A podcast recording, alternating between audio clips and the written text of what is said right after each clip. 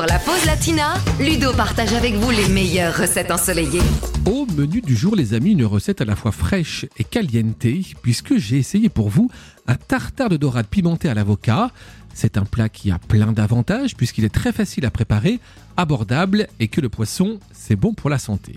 Alors, pour notre tartare de dorade, et pour 6 personnes, il nous faut 600 g de filet de dorade, 2 beaux avocats, 2 citrons jaunes, un petit piment rouge séché, 4 cuillères à soupe d'huile d'olive, du sel et du poivre.